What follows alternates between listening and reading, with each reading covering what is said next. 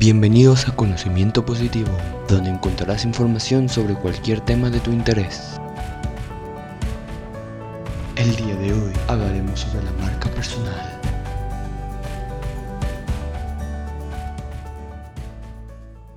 Primero que nada, hay que entender qué es la marca personal, la cual es una huella que dejamos en los demás, también conocida como personal branding. Una vez conociendo qué es el personal branding, asimismo debemos conocer cómo vendernos a nosotros mismos en el caso de ser un freelance.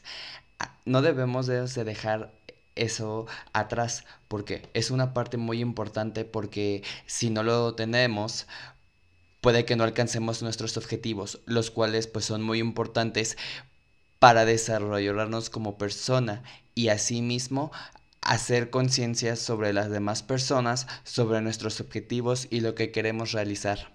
No debemos dejar que el miedo se apodere de nosotros, ya que si esto pasa, no podemos desarrollar nuestros objetivos y metas. La marca personal no solamente es algo material, sino es todo lo contrario. Hace que la persona se catalogue en su currículum vitae como una persona vista diferente y capaz de aportar su valor único e irrepetible.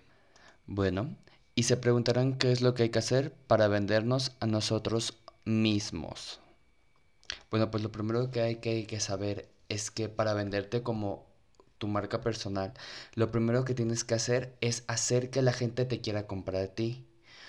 Una vez que la compra te compra entonces estás listo para vender tus servicios. Bueno, ahora a continuación daré un ejemplo muy personal. Bueno, primero pues yo lo que hice para poder llegar a este objetivo de crear mi propia marca personal, empecé a... Primero em, empecé con redes, pero al ver que esto no funcionaba tanto, empecé a distribuirme por medios locales al ver que esto me empezó a dar más resultados, fue cuando comprendí que debía ser que la gente me comprara a mí. ¿Y cómo hacía esto? Fue la pregunta que yo mismo me hice.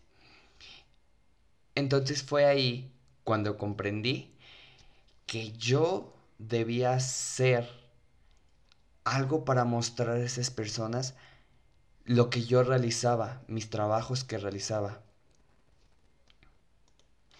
Entonces se me ocurrió la brillante idea de crear un álbum a través de las redes sociales, principalmente en Instagram, mostrando los trabajos que realizaba, ya sea fotografías, dibujos, y